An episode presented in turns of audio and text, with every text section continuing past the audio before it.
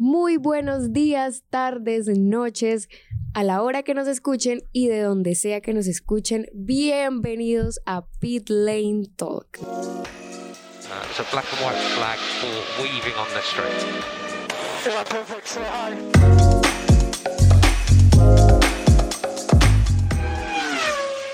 Como siempre, sus dos hosts favoritas y las únicas, Melisa Niño y yo, Camila Espinosa, por si no nos conocen, porque creo que siempre nos decimos Mel Campos. De Sí, bueno. si, hay, si hay por ahí algún oyente nuevo, entonces, bueno, ¿cómo estás, Mel? Estoy muy bien, estoy muy contenta porque este fin de semana, aparte de que tuvimos una super carrera, fue mi cumpleaños, entonces fue el mejor regalo del mundo.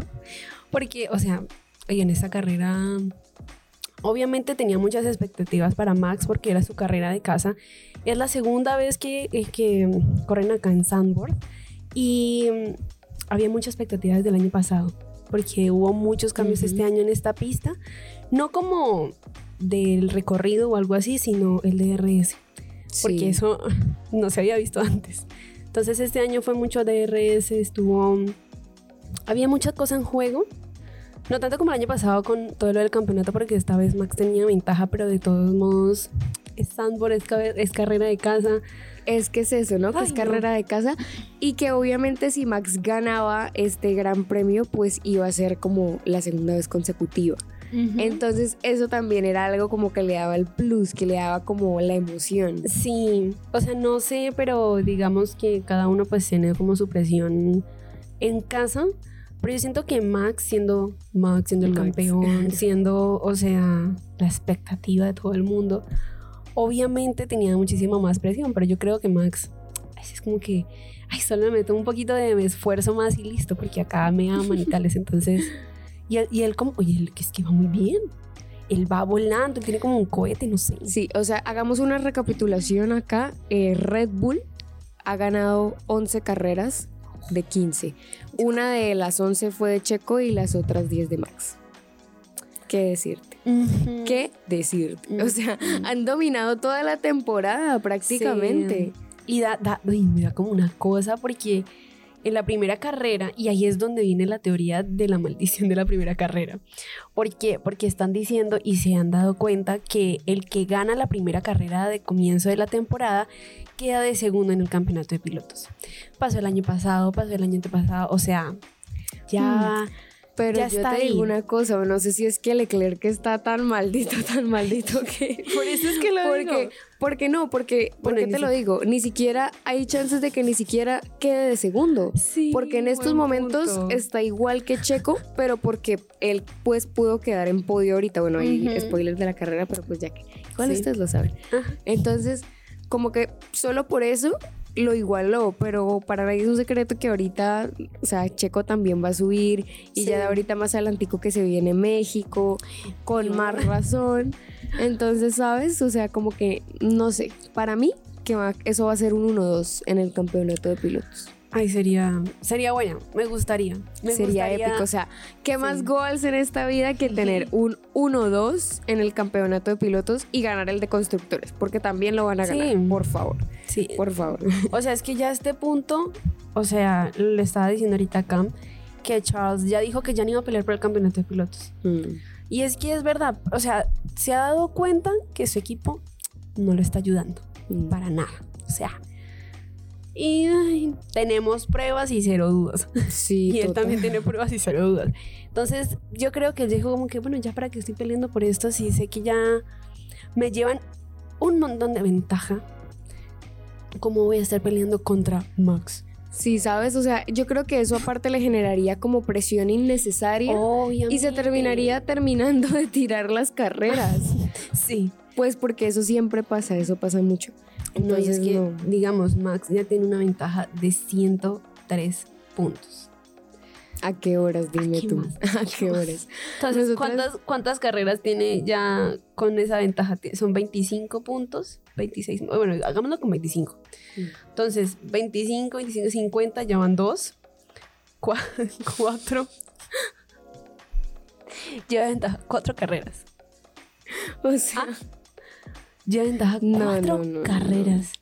Pr- Prácticamente las carreras que no ha ganado. pero lo más triste de todo es que ni siquiera es como del todo por Leclerc, porque yo digo que sí, sí influye. O sea, yo siento que también Charles deja que Ferrari le dañe las Sí. carreras. O sea, no es, no es acá que hay que Charles. Que, nada, que Charles no tenga la culpa de nada. O sea, obviamente, pues Ferrari es el mayor causante, ¿sabes? Sí. Pero yo en realidad siento que también Charles le falta como, como más stop inventing. O sea, sí, como... o sea, como Seb, como quien dice, bueno, el equipo no me ayuda, pues me ayudo No. yo. no nos vayamos con Seb, Carlos. Sí, Ahí está, el propio compañero se da cuenta de que Ferrari la embarra con él y él sabe las cosas y no le hace caso a Ferrari. Charles no hace hecho, no hace eso, no hace hecho. Charles está muy mangoneado por Ferrari. sí, total. Definición de mangoneado que se deja hacer lo que quiere con Ferrari. Sí. Ferrari le dice, eh, chocate con un, un, un bullet, se, se vaya con, contra el, el volardo. O sea, es- él hace caso, él le dice, hace esto, eh, Charles, ya voy. Sí, o sea, él como que no lo cuestiona. Y yo No. sé, yo sé que él sabe que tal vez no es lo mejor o, o que no es lo que le conviene. O sea, mira, si a Carlos en la carrera pasada, si fuera Carlos el que le hubieran dicho como, "Ejem, ¿qué hacemos? Estoy segura de que Carlos Odio le da la madre, o "No, tengo sea. que hacer bla, bla, bla, bla". Sí, o sea, Carlos les hubiera dicho como, ¿qué? ¿En serio me están...? O sea, de verdad, él se habría enojado. Sí, Sí, en cambio Charles hubiera... pues, Charles fue como, gracias. "Mm, no lo sé, tú dime. Y las Sí. cosas no deberían ser así, o No. sea, uno sabe que obviamente los ingenieros saben todo, ellos saben que es supuestamente lo mejor para el carro, pero es que ¿quién es el que está manejando el carro? ¿Quién es el que siente lo que está pasando en el carro? Total. Obviamente el piloto le preguntan las cosas como para saber su opinión, pero si los ingenieros creen que la opinión de él no es la correcta o algo así, o sea, no le hacen caso y hacen lo que ellos creen que es lo mejor. Pero si se dan cuenta que el piloto es el que tiene la razón, listo, no hacen absolutamente nada. Pero Ferrari no es Exacto, así. exacto, porque es que lo que tú dices, ellos también se conocen como su propio carro Claro. y ellos son los que están sintiendo qué les puede servir, qué, qué no tanto, o sea, no están viendo como tal vez todo el panorama, pero Sí. obviamente sí influye, entonces hay momentos en donde puede ser como que, que te diga como no, pues sí, hagamos esto, tal cosa, pero igual es que lo que decíamos también en ese momento cuando, cuando comentamos esta, esta carrera y esto del, del incidente, del incidente, no pinches a pinche. cuando comentamos eso, yo siento que acá hay algo, o sea, muy importante que decíamos en ese momento y es el hecho de que tú no puedes llegar y decirle, o sea, aunque el piloto sepa, porque obviamente el piloto sabe, tú no puedes llegar y decirle, ¿qué hacemos? Tú le das Mm. como las opciones y pues si quieres su opinión, le preguntas su opinión, pero tú no vas y le dices, ¿qué hacemos? Como si no supieras qué hacer, o sea, por algo tú eres el ingeniero. Los mecánicos de Ferrari, pánico. Sí. ¿Qué hacemos? Pánico. Entonces, no, ahí ese, ay Dios mío, este tema con Ferrari va de mal en peor. Es que va de mal en peor. Y- Ay, mejor comencemos Sí. y lo hablamos del resto Sí, de Ferrari porque eso Porque se es que obviamente la embarraron otra vez. no podía faltar. O sea, escuchen todos nuestros últimos episodios y díganos en cuántos no nos hemos quejado de Ferrari. Principalmente yo. Pero bueno, ella, ella con Ferrari y con camisa de, de- de Red Bull en estos momentos. Porque, oigan, hoy otra vez estamos siendo grabadas, así que vamos a estar también en YouTube. Podrán ver a Camila quejándose de Ferrari con una camisa de Red Bull, con un, un, abrigo de Red Bull. pues precisamente, precisamente hoy. Por eso es que no tengo un abrigo de Ferrari. No, no, no. Porque uno sabe las cosas. No, yo, sabe. mira, yo hoy, mire, yo dije, ¿será que me llevo la gorra? Y dije, no, Ferrari no lo merece hoy. Ferrari me- la tiene decepcionada. Mira, si yo me pongo la gorra y tengo mi forro Carlos, es por Carlos. O sea, fe- o sea, yo amo, es, o sea, Ferrari por Carlos.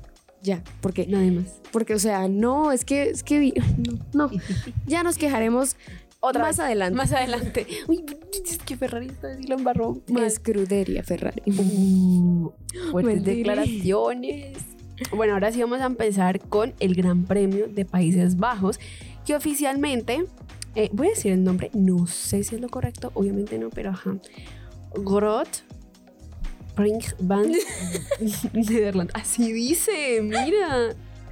No como, Ah. como acá sabemos, somos aquí políglotas. Ujú. Bueno, es una carrera de automovilismo para monoplazas que se ha celebrado en el circuito de Zandvoort en Países Bajos entre los años de 1948 y 1985 y volvió el año pasado en el 2021 y este fue válido para el Campeonato Mundial de Fórmula 1 en la forma interrumpida entre 1952 y 1985. Esto quiere decir que, o sea, la pista existía, existía eh, la competencia, pero hasta el 52 fue que, digamos, fue oficial como una pista de Fórmula 1 para el campeonato. Antes era como que corrían ahí, pero... casual, Ajá. sin formalidades. Exacto, o sea, X.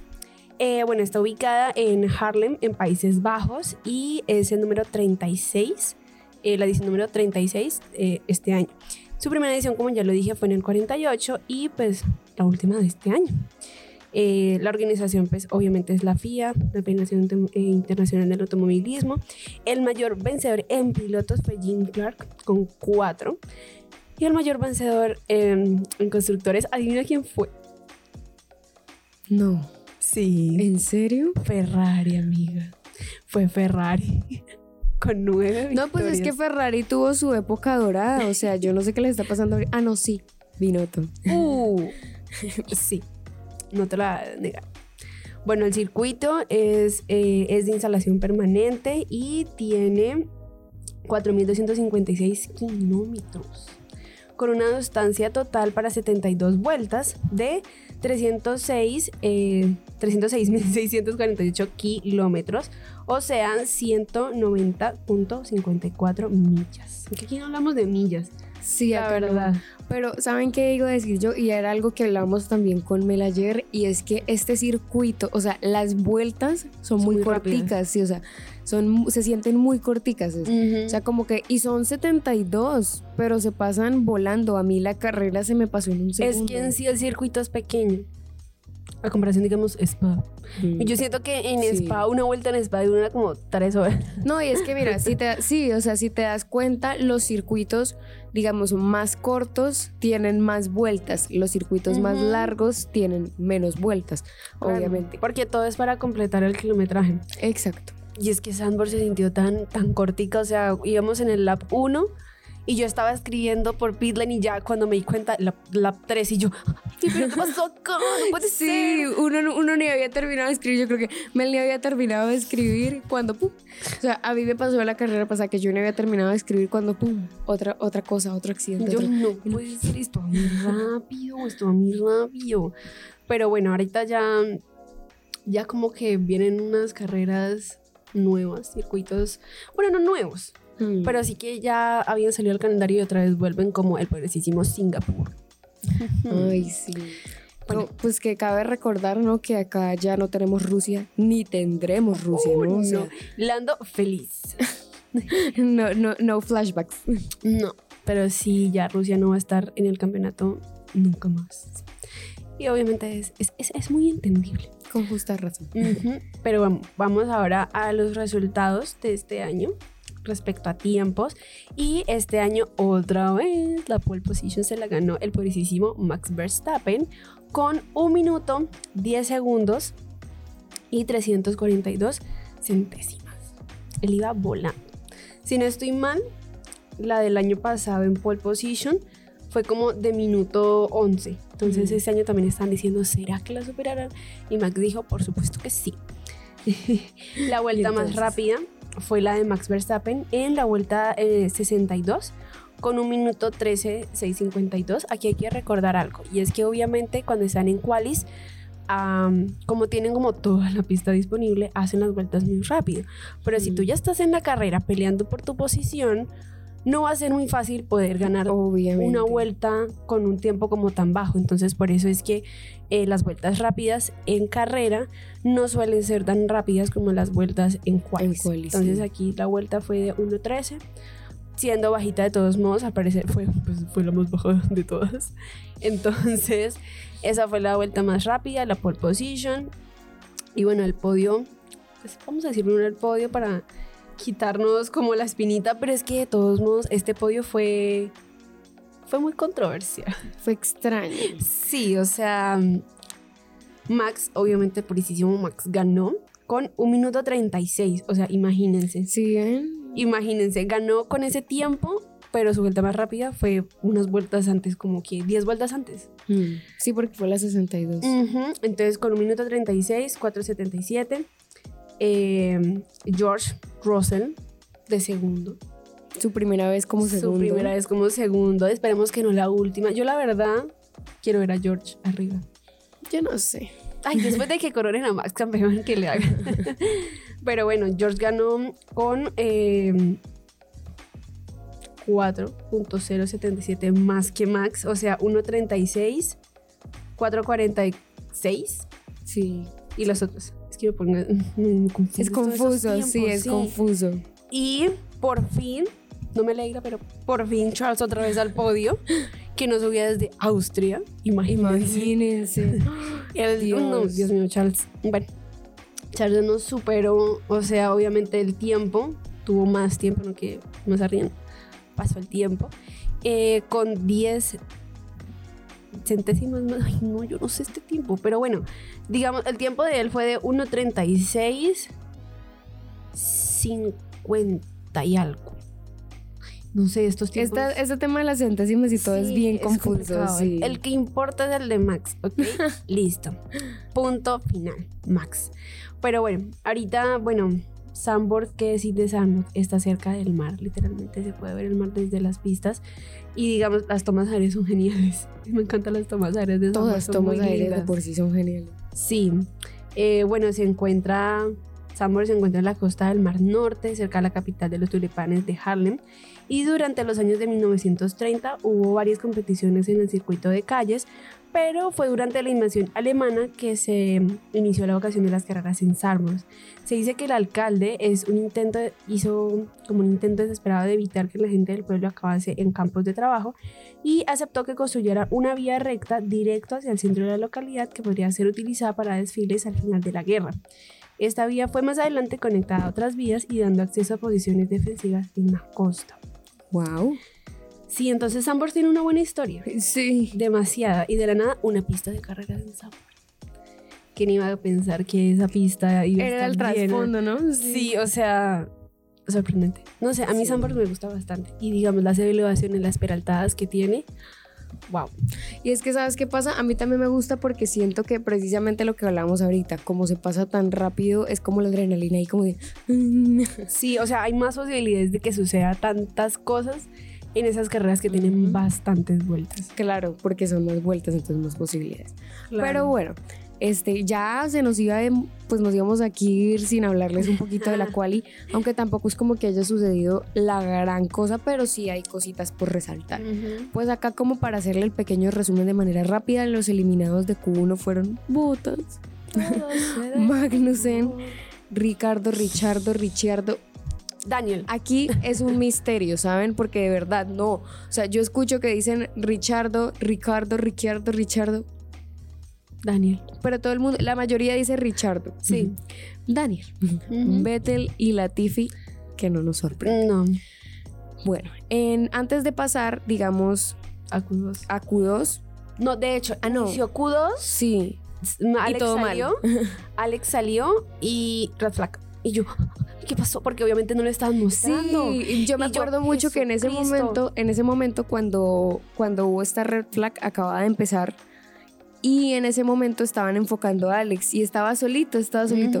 Cuando yo veo red flag, pero no habían mostrado qué pasa. Y yo, "Ah, ¿qué le pasó a Alex? Y resulta que cayó una bengala de humo a la pista, justamente ahorita en el inicio de Q2. Aquí hay un tema y es que obviamente esto estuvo súper fuera, fuera de onda. Realmente como que Sí. cuál es la necesidad de por sí.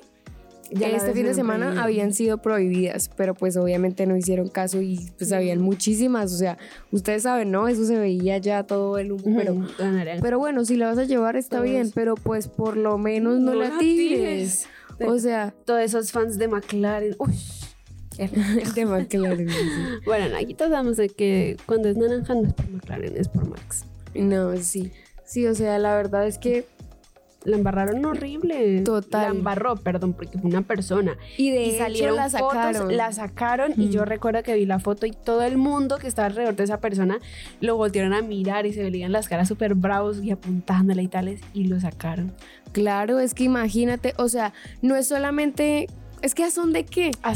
Porque mira que realmente lo que, lo que pudo haber hecho, o sea que afortunadamente acaban de empezar, pero eso pudo haber hasta provocado un accidente si fuera en medio de la carrera. Y es que el año pasado fue lo mismo, se vio bastante, pero nadie lo tiró al piso, nadie lo tiró a la pista. ¿Por qué tenían que hacer esto? Mm. Y yo digo, oye, también es como una puñalada a su propia espalda porque no pueden ver la pista con ese montón de humo. O sea, Obvio. imagínense pagar no sé cuántos euros, dólares, lo que sea para ver naranja. Robada. Los robados, estafados Sí. por sí mismos. Sí, no, la verdad es que no, no. O sea, no, no le encuentro Sí. el sentido. Y de hecho, ay, fue ahí o fue antes. No recuerdo. Pero Mick, este. Mick también había tenido problemas por una. Por una red flag. Pero no recuerdo si fue esa.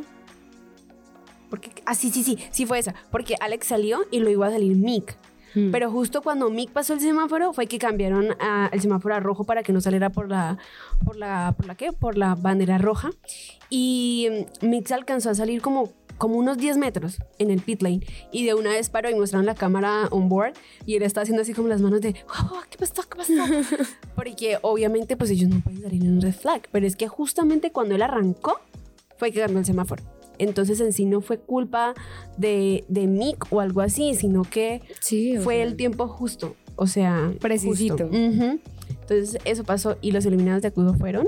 Gasly, Ocon, Alonso, Yu y Albon. No, al bono. Yo amo al bono. Sí, eso fue muy triste, pero bueno. Sí. Eh, después todo iba transcurriendo normal hasta que. ¡pum! Yellow flag.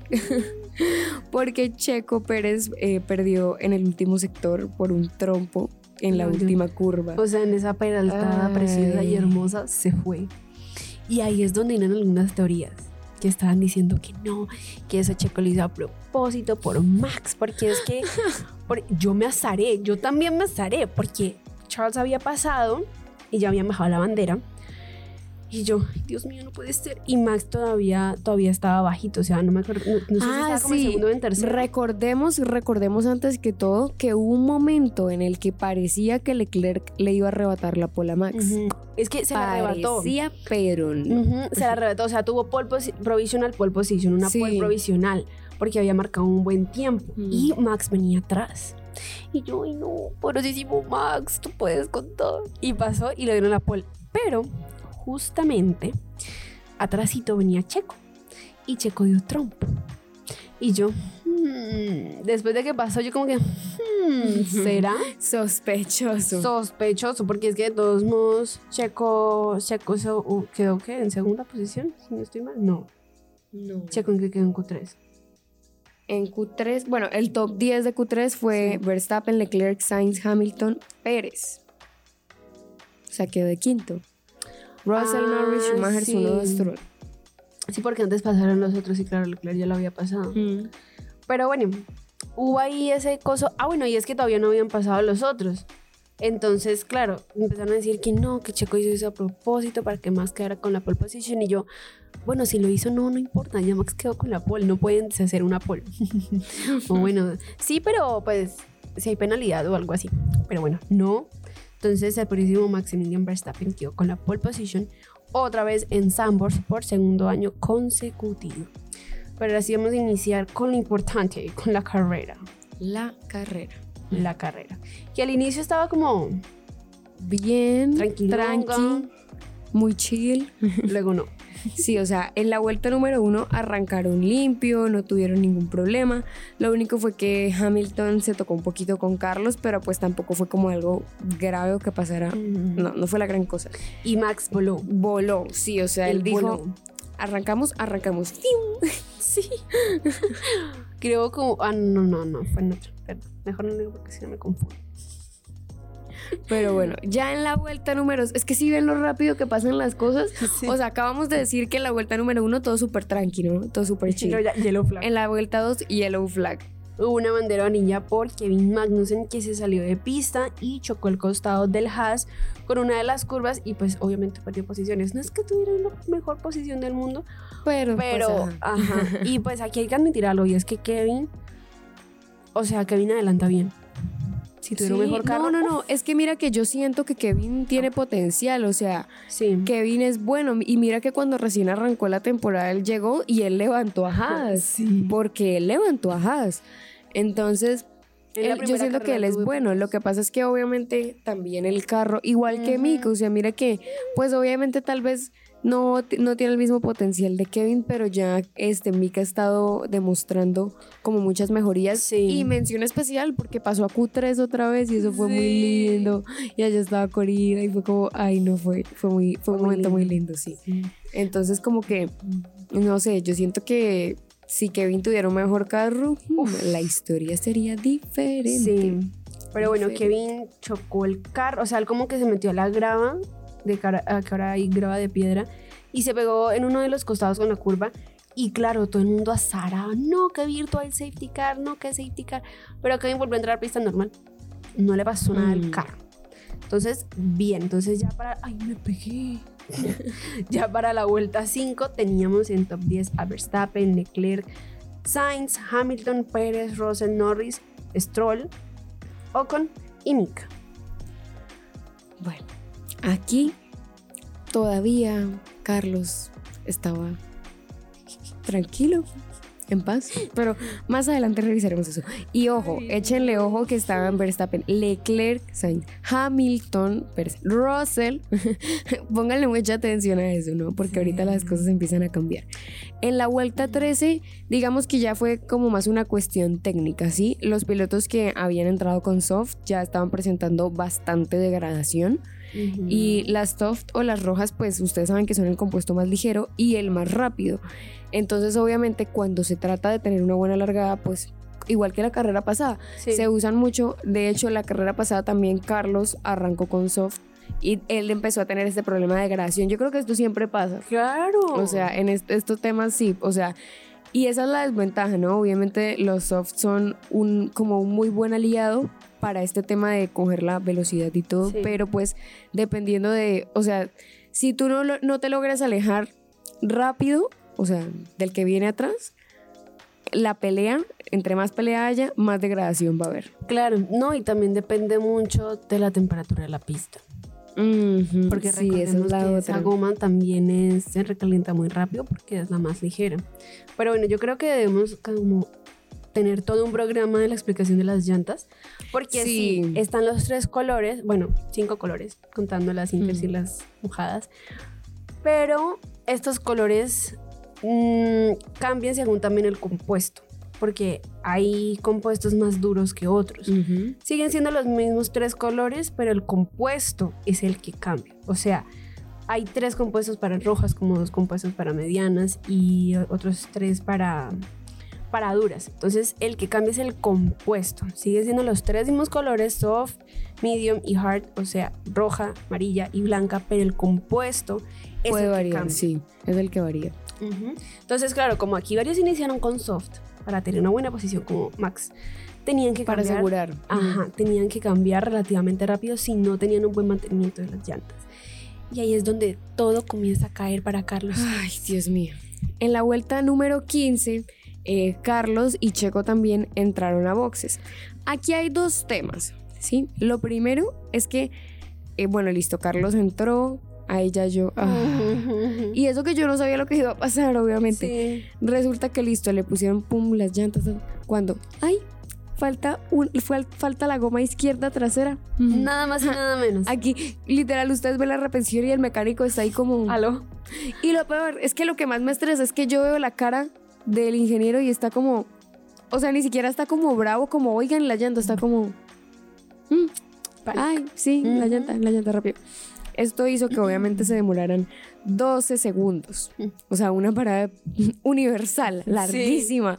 O sea, ya no, ya, ya se había acabado la carrera y Carlos seguía Sí. en pits todavía. Ahora, ahora vamos a iniciar con lo de Checo, que tiene que ver con una Ferrari, pero antes vamos a explicar ubicación espacial para que sepan. Cuando está Así la entrada de pits, en pits la ubicación de los boxes no es aleatoria. La ubicación de los boxes es según cómo quedan en el campeonato de pilotos. Eh, perdón, de, de equipos. Entonces, cuando van a entrar al pit lane, el primer box que hay es el de Mercedes, porque Mercedes fue el campeón el año pasado. Luego de Mercedes tenemos a Red Bull, que Red Bull fue el subcampeón. Y luego de Red Bull tenemos a Ferrari. Entonces, cuando fueron a entrar a pits, obviamente Carlos estaba al frente de Checo. Y aquí fue donde todo comienza a cambiar. Sí. La parada de pits de, Checo, de, Che- de Checo- de Checo fue rápida, obviamente fue como de 2, 3. Sí, creo que sí. Fue 2, 3. Y Carlos todavía estaba parado. Y aquí fue algo importante, porque Ferrari otra vez la embarró. Y es que el- la- los pits en Zandvoort también son muy angostos, o sea, no hay mucho espacio entre ellos cuando entran a pits. Y digamos que como que el ingeniero de Ferrari se le olvidó la wheel gun, o sea, la pistola de las llantas, la dejó por ahí tirada. Y cuando Checo fue a salir, la pistola estaba ahí y Checo pasó encima de la pistola. El carro a él se le tracutió. O sea, él Se por se iba moviendo todo porque pisó la pistola. Esa pistola no es ligera, o sea, pistola la muestran y la pistola es pesada, obviamente. Y ellos la dejaron ahí botada. Como si nada. Como si nada, la dejaron botada. Obviamente Checo Claro. pasó por encima, Checo la partió. A mí se dio, me dio muchísima risa.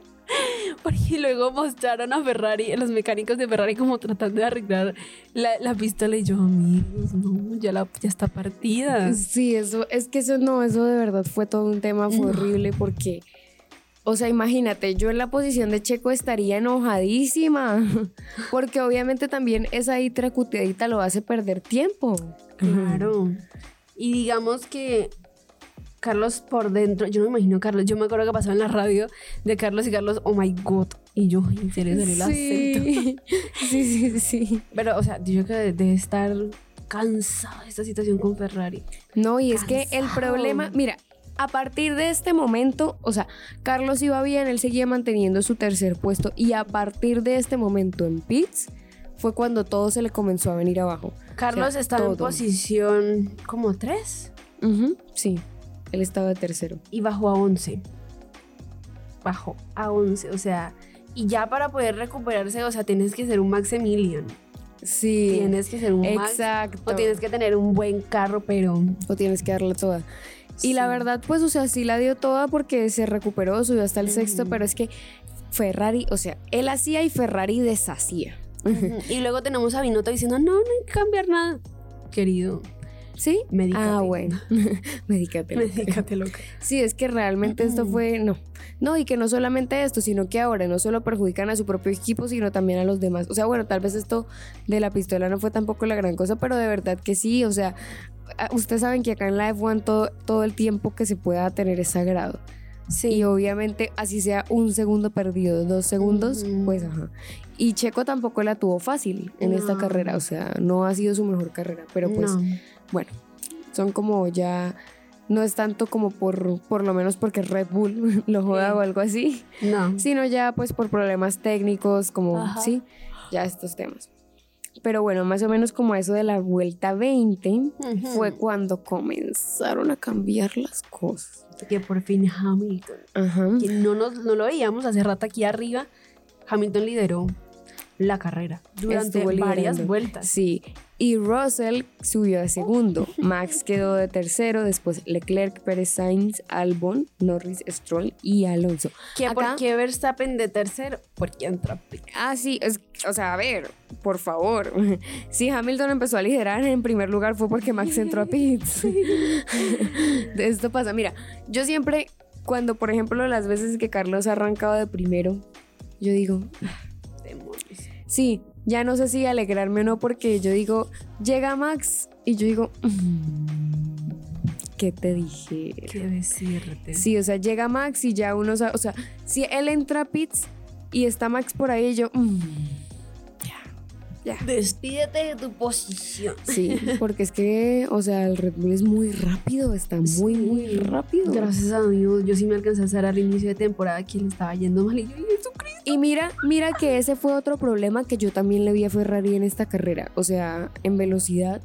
estaban muy Sí, lentos. no tenían el, el no tenían el mismo ritmo. O sea.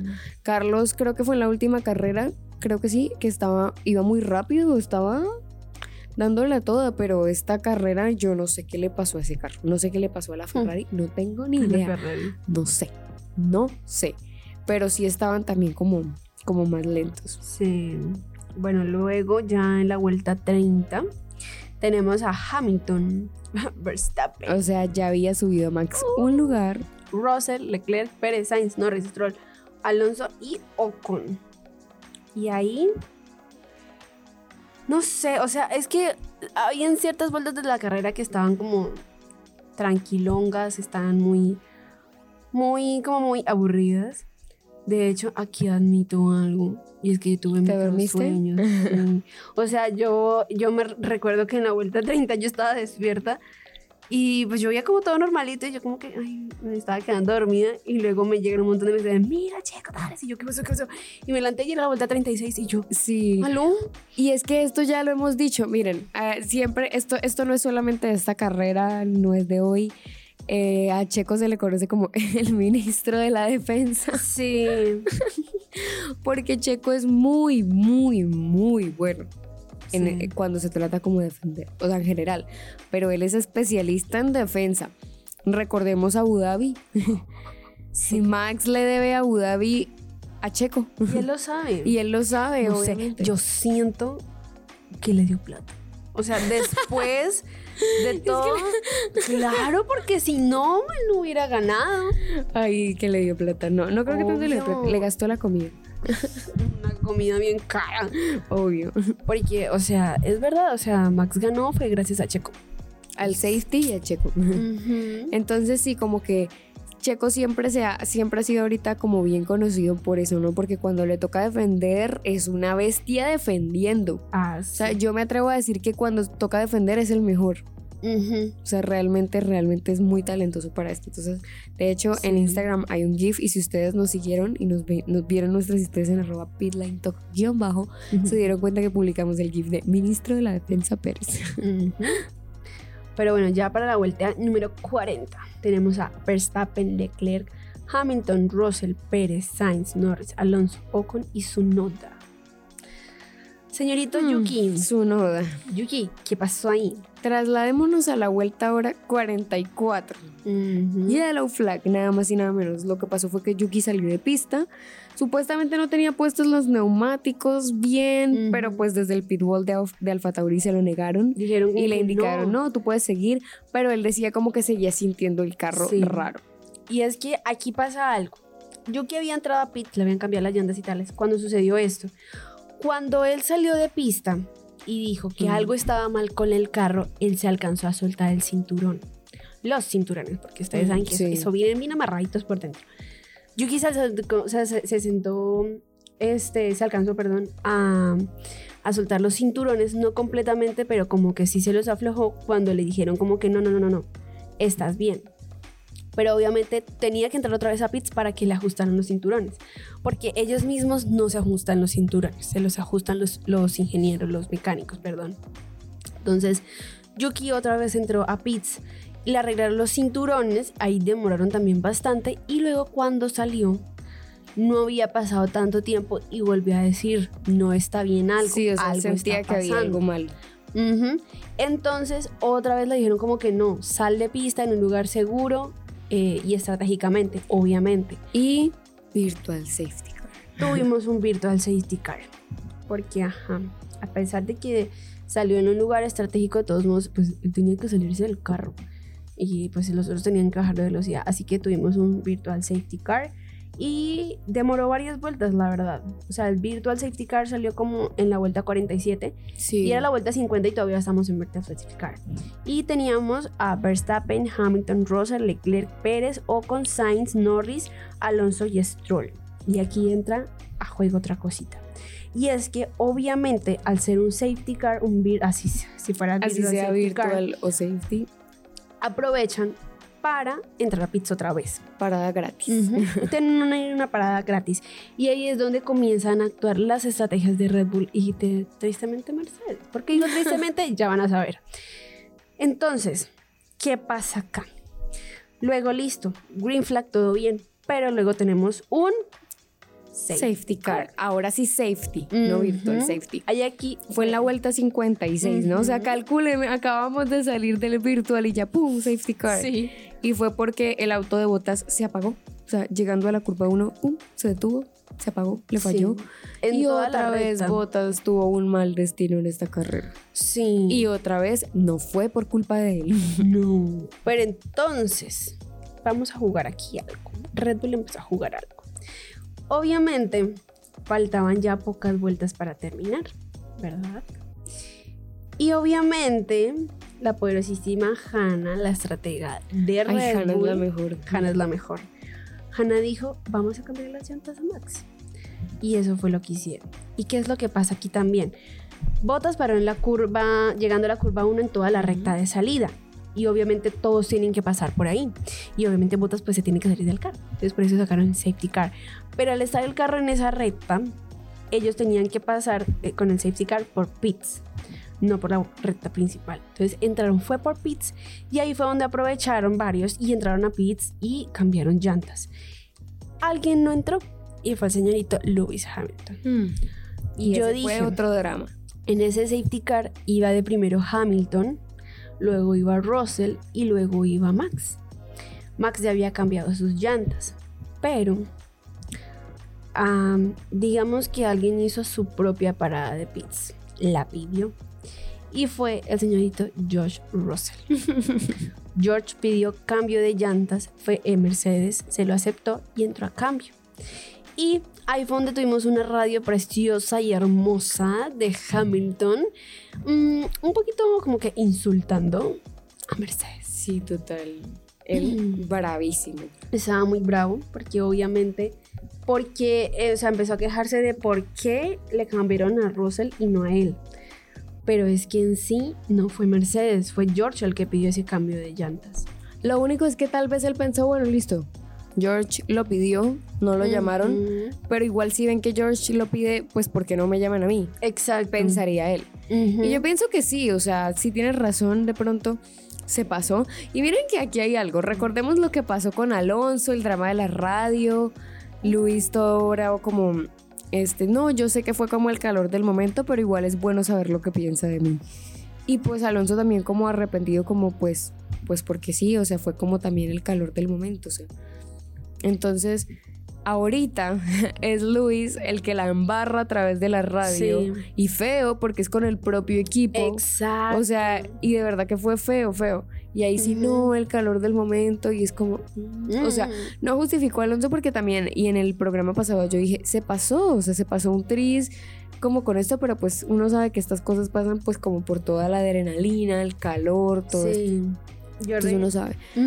Pero entonces yo siento que Luis, a pesar de que él dijo que él sabía que era por el calor del momento, quedó ahí como todo rencoroso, porque mira que, mira que, o sea, si no, pues no hubiera dicho que, o sea, no hubiera dicho como que, pues entonces ya sabía lo que pensaba de él, que era bueno saberlo. Sí. O sea, sí, él se hubiera quedado como, ah, no, pues obvio, yo sé que fue como ya toda la rabia del momento. Entonces, ahí tuvimos safety car durante varias vueltas, tuvimos safety car como por cinco vueltas. Y luego cuando ya bajaron la bandera, yo, yo recuerdo que cuando estaban en safety car, Lu- Luis dijo como que no, chicos, va a estar complicado tener a Max por detrás y tales. Tengo que defender muy bien la posición porque él iba de primero. Pero ahí todavía George estaba atrás de él. Así que tenía como ahí una supuesta ayuda. Pero amigos, todo eso fue mal porque obviamente cuando George entró a pits, perdió una posición. Y luego Max ten- estaba atrás de Hamilton. Y cuando bajaron la bandera, amigos, en la primera curva, De Max una, lo pasó. pum, una Abu Dhabi 2.0. Sí, eso fue de una. Yo creo que Hamilton quedó como que. Él ya estaba Ay. preparado, literal. Él, yo me acuerdo que en ese momento él me escribió como, ay, Max, eso fue diciendo y haciendo, pum, metió chancla. Sí, eso fue de una. Él, o sea, Luis parpadeó y ya Max estaba delante de él. Sí, totalmente. Y aquí saltamos hasta la vuelta 68 y es que el señorito Carlos Sainz estaba bajo investigación por una... una ah, El el- relanzamiento inseguro. Eso, en Con. Alonso. O sea, Ahí los desde dos antes. españoles. Sí. Durante el safety car, pues ellos también cambiaron llantas y ahí fue el problema. Porque claro, varios estaban entrando a pits y la, el pit lane es muy angosto, entonces sucedieron cosas. Sucedieron cosas. Sí, o sea, acá ustedes saben, esto ya había pasado, pero ¿con quién fue? ¿Tú te acuerdas? Yo no me acuerdo. Creo que fue You. No sé. Sí, no sé, es que No yo, yo siento que... yo Ay, siento de que- hecho, con también tuvo pues penalización por, Ay, por velocidad en los. Sí, por exceder los límites de velocidad. Pero no, acá, es que no sé, yo, ¿por qué, por qué lo decía o por qué le preguntaba a Mel? Porque yo siento que esto ya había pasado con Ferrari también. Creo que. Ay, no ¿Con sé si con Carlos? Carlos. Es que, vean, voy a, voy a revisar y después por Instagram les comentamos porque, porque es que en serio, o sea, yo me pongo a pensar y yo digo, oye, ¿cómo es posible? O sea, él está en el carro, tú eres el que le indicas cuando tienes que Ah, salir. Sí, fue con Albon. Fue con Albon. Sí, que Alex era el que venía atrás. O sea, Pero no, no fue Ferrari. ¿quién fue? Lando. Ah, Fue sí, Lando. fue Lando. Fue Lando. Entonces, como que es sí, aquí es donde uno dice, o sea, se supone que los ingenieros, pues todo el equipo, los mecánicos, todos los que están ahí, es como, bueno, listo, esté pendiente, le avisan cuándo salir porque él está ahí, o sea, él está mirando para el frente, él no está mirando para atrás. ¿Cómo no le avisan? O sea, le dicen, listo, Sí. sal. Eso fue lo que pasó con Lando, como listo, sal. Y el otro venía ahí, o sea, Sí. no. Pero bueno, por era el lanzamiento inseguro, fue de 5 segundos de penalización. Pero ¿qué es lo que pasa? Que Carlos estaba peleando por eso y es que él está diciendo que Alonso, o sea, fue un exagerado a la hora de frenar. Que porque, o sea, tenía como un poquito de espacio, pero que Alonso fue como muy exagerado a la hora de frenar. Dijo que frenó como muy... O sea, porque hizo bloqueo de llantas y todo. No sé, o sea, que fue muy exagerado, pero bueno, sea como sea, sí fue un relanzamiento inseguro. Sí, eso iba a decir, o sea, no, no, Carlitos, No tú sabes que yo, tú sabes que yo te apoyo, pero no. O sea, no, no, no, si fue relanzamiento inseguro, igual que con Lando la vez pasada, que no haya sido culpa de él es otra cosa, Exacto. pero sí fue relanzamiento inseguro. Y ahora vamos a pasar al, ya al 70, ya casi terminando, y teníamos a Verstappen, Russell, Leclerc, Hamilton, Sainz, Pérez, Alonso, Norris, Ocon y Stroll. Y aquí pasó algo. Con Sainz y Pérez. Ay, yo iba a decir que Leclerc y que Hamilton y Russell. Ah, bueno, pues Bueno, es que también. Que Sucedieron sí, muchas cosas. sucedieron muchas cosas. Primero por, el, por la parte de Sainz y Pérez, ¿qué fue lo que pasó? Obviamente ellos estaban como teniendo ese enfrentamiento, ¿no? Pues porque en un principio Car- este, Checo estaba arriba de Carlos. Carlos, un momento que lo logró pasar, que de hecho fue hermoso, o sea, sí, yo lo vi yo. ay. Y pues aquí está, pues pasa que ya Carlos tenía la penalidad ya se iba a acabar la carrera, obviamente ya no iba a entrar a pits otra vez como para cumplirla, pero entonces donde él quedara pues se le aplicaba la penalidad. Claro. Entonces con más razón Carlos estaba como guerreándola para que no quedara en una posición tan, tan baja, o sea, poder de pronto subir un poquito más así fuera Claro. un puesto, porque ya de por sí iba, a bajar, con la penalidad. Exactamente. Entonces eso ahí fue el, entre- el enfrentamiento Sainz Pérez. Al final lo logró pasar.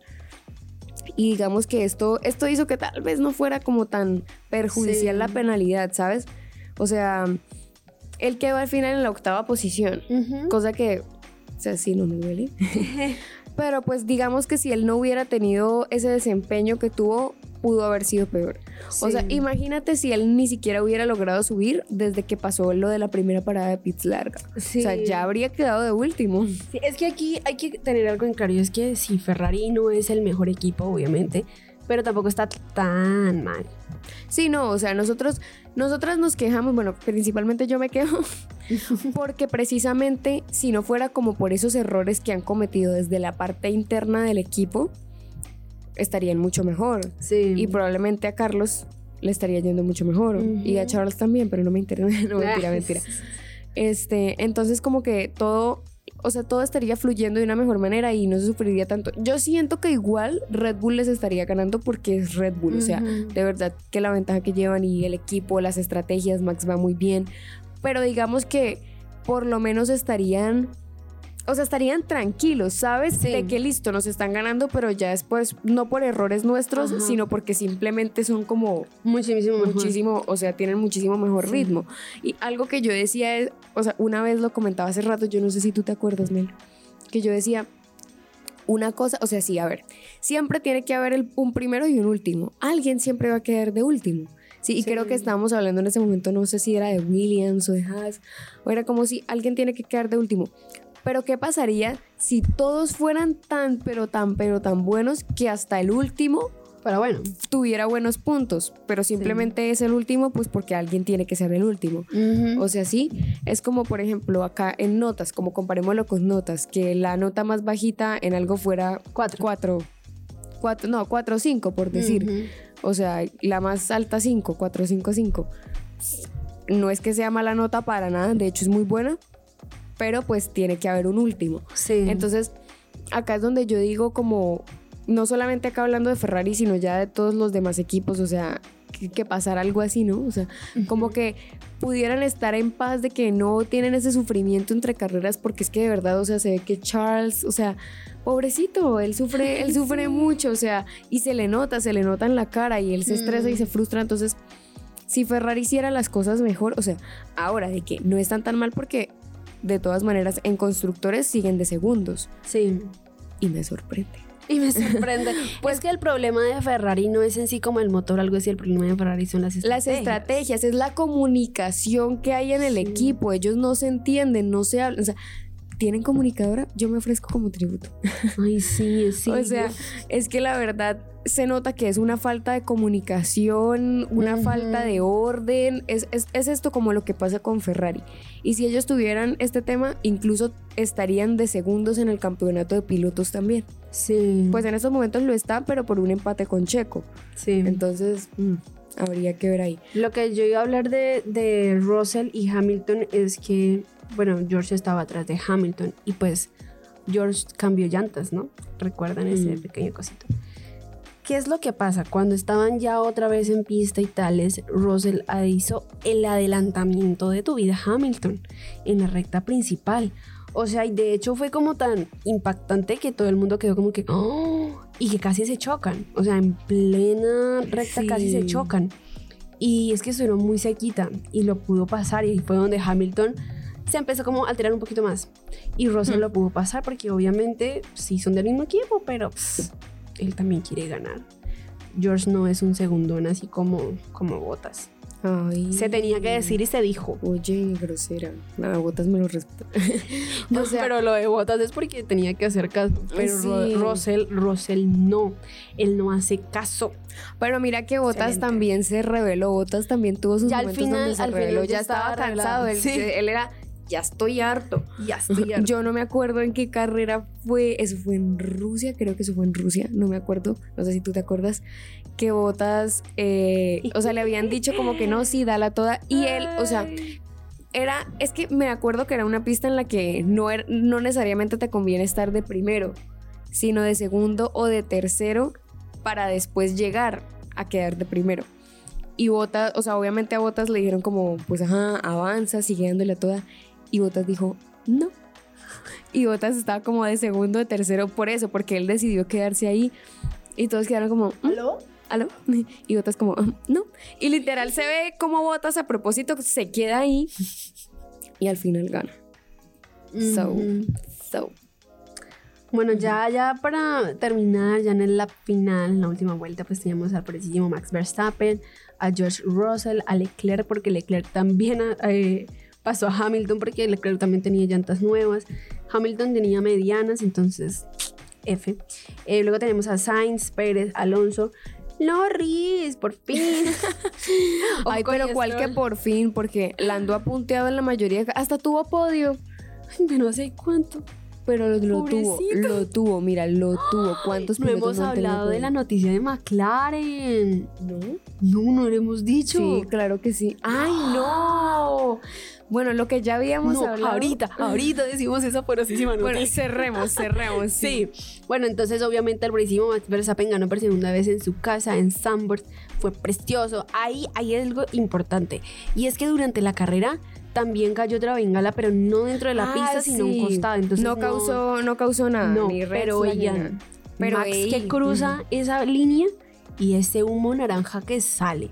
Ahí sí la gente se enloqueció con esas bengalas, eso estaba, o sea, top. Y cuando Max cruzó al lado de la pista empezaron a salir este pues como fuegos pirotécnicos. como Sí. El Sí. show de fuegos pirotécnicos ahí cuando Max cruzó y yo, ay, qué bonito, qué bonito. Bueno, y Max ganó la carrera, ganó la vuelta rápida y ganó piloto Driver del día. Day. Igual que en la carrera anterior. Uy, es que Max. Juzga tú quién es el mejor. poderosísimo Max Verstappen. Entonces, pues en posiciones finales ya total quedó Verstappen, Russell, Leclerc, Hamilton, Pérez, Alonso, Norris, Sainz, Ocon, Stroll ganó un puntico, Gasly, Albon, Schumacher, Vettel, Magnussen, Shu, Ricciardo y Latifi. Y pues en DNF, o sea, Did Not Finish the Race, que no terminó la carrera, Bottas, y. Sunoda. Tristemente. Me duele, Ujú. me lastima. Pero en sí fue como una carrera muy buena. Sí, La sí, verdad. sí, sí. De hecho, el año pasado Sandboard estuvo No fue peor. Silverstone, pero sí. Ajá. Sí, este, perdón, Sandboard el año pasado sí fue muy monótona, fue muy aburrida, porque algo que sí cambió para ese año fue el DRS. El año pasado habían dicho que no había como tanto DRS, solo había como Mm. una parte de DRS. Como una zona así. Ujú, Pero esta vez hubo más DRS, hubo más, más que más... Se me fue la palabra. Más- ¿Adelantamientos? No, no, no. Más sectores. Ah, más sectores con más zonas DRS. con DRS. Entonces, ajá, eso también estuvo ahí. El año pasado sí fue más, fue más tranquilonga. Recuerdo que hubo ahí un pequeño altercado con Checo y Lando porque había mucha, mucha que... Se me está yendo la palabra. ¿Succión? No, succión. No, no, no. Hubo, hubo, hubo muchos trenes. Ah, ok. Entonces, ajá, había muchos trenes y entonces estuvo como medio aburrida, pero este año sí estuvo como más... Sí, o sea, y eso que al principio no parecía, pero ya después que el virtual, que el safety, que la yellow flag, que la, o sea, la bengala, todo. Ujú. todo. Pero bueno, eso fue todo por la carrera del día de ayer en Sandboard. El, ¿Qué día fue ayer? 4 de, 4 de septiembre. septiembre. Fue preciosa. Pero oigan, ahorita sí vamos a decir la noticia de McLaren. Y es que la noticia de McLaren es que confirmaron a Oscar Piastri como piloto para el año siguiente y el siguiente, o sea, 2023 o 2024. Y como que, quién sabe, tal vez, o sea, es que estaban diciendo que tenía un contrato multianual, pero luego dijeron que 23 y 24. Pero yo creo que eso pues obviamente se va a extender. Y aquí Sí. es donde entramos a debate otra vez. ¿Por qué? Porque nosotros ya habíamos dicho esto, nosotras habíamos dicho como que listo, salió Dani Rick, lo más probable es que siguiente Oscar, inician las especulaciones, los rumores otra vez. Y ahí fue donde se prendió más todo de McLaren. Ay, ¿Y no. por qué? ¿Qué fue lo que pasó? McLaren, bueno, en- cuando están las ruedas de prensa, están las ruedas de prensa de los pilotos, pero también los team principales de cada equipo también tienen ruedas de prensa. ¿Y qué fue lo que sucedió? McLaren canceló esa rueda de prensa. Sí, y McLaren no estuvo. mira que justamente eso fue el mismo día, Sí. eso fue el mismo día, la noticia fue el mismo día. Justamente yo recuerdo que me- él me mandó un pantallazo de eso, de que McLaren canceló la rueda de prensa y que posiblemente en esa rueda iban a anunciar lo de Oscar. O sea, que la habían cancelado para decirlo de Oscar después. O sea, porque obviamente en la rueda de prensa les iban a preguntar sobre eso.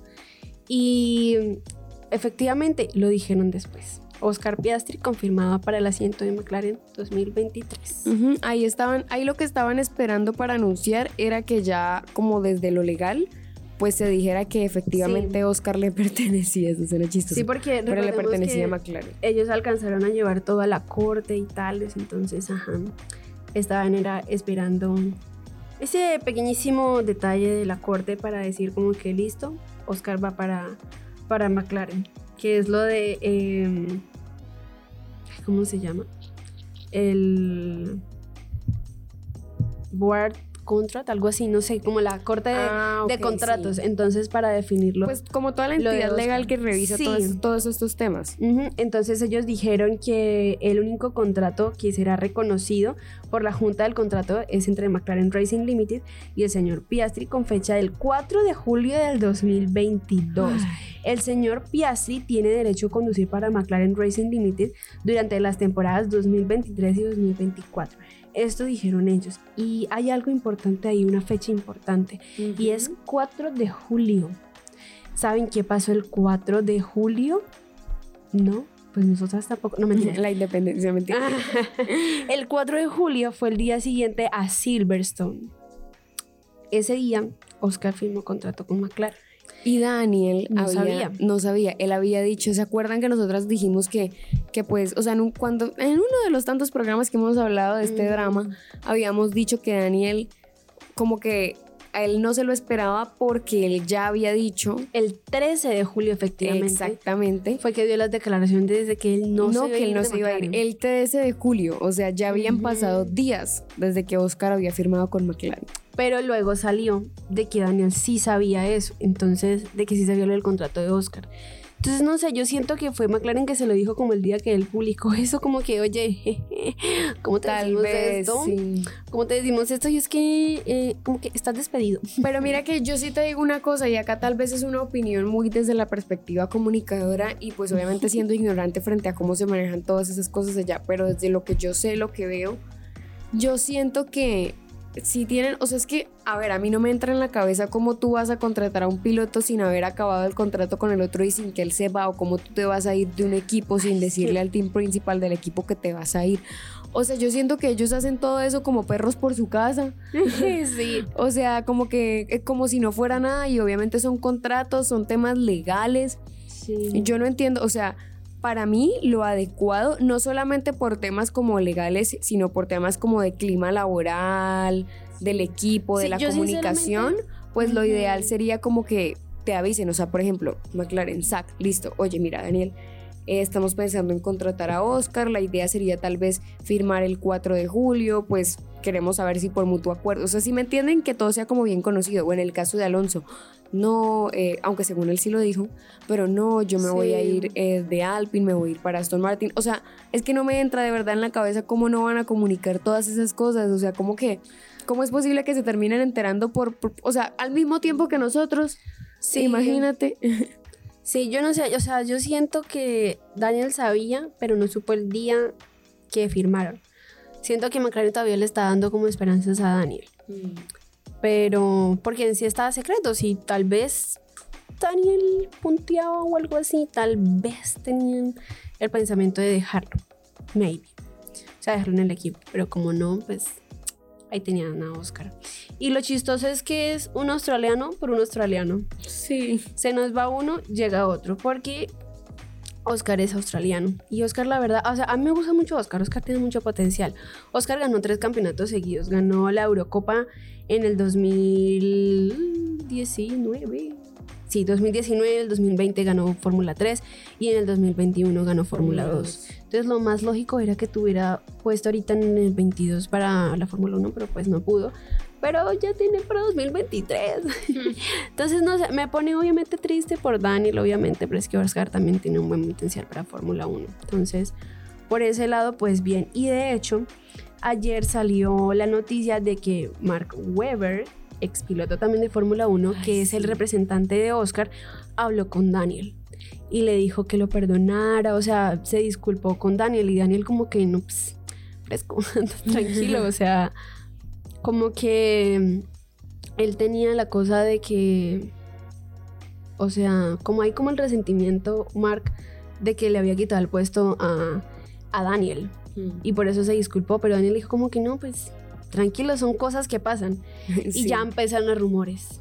Que Daniel dice que piloto de reserva de Mercedes, que Ay, Daniel sí. para Haas, o sea, empezaron a salir todo eso. Vamos Pero a ver bueno. qué pasa. Yo ahorita, yo, miren, yo antes daba por hecho que Daniel se iba a ir para Alpine.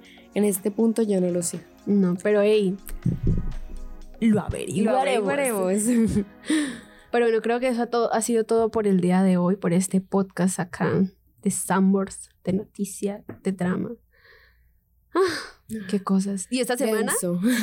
Race Week otra vez. Uy, sí, eso es canción para ellos, pero para nosotros. Uy. Pero bueno, como dijo Mel, hasta acá llegamos, nos despedimos y nos escuchamos en una próxima ocasión. Con Monza. Uh,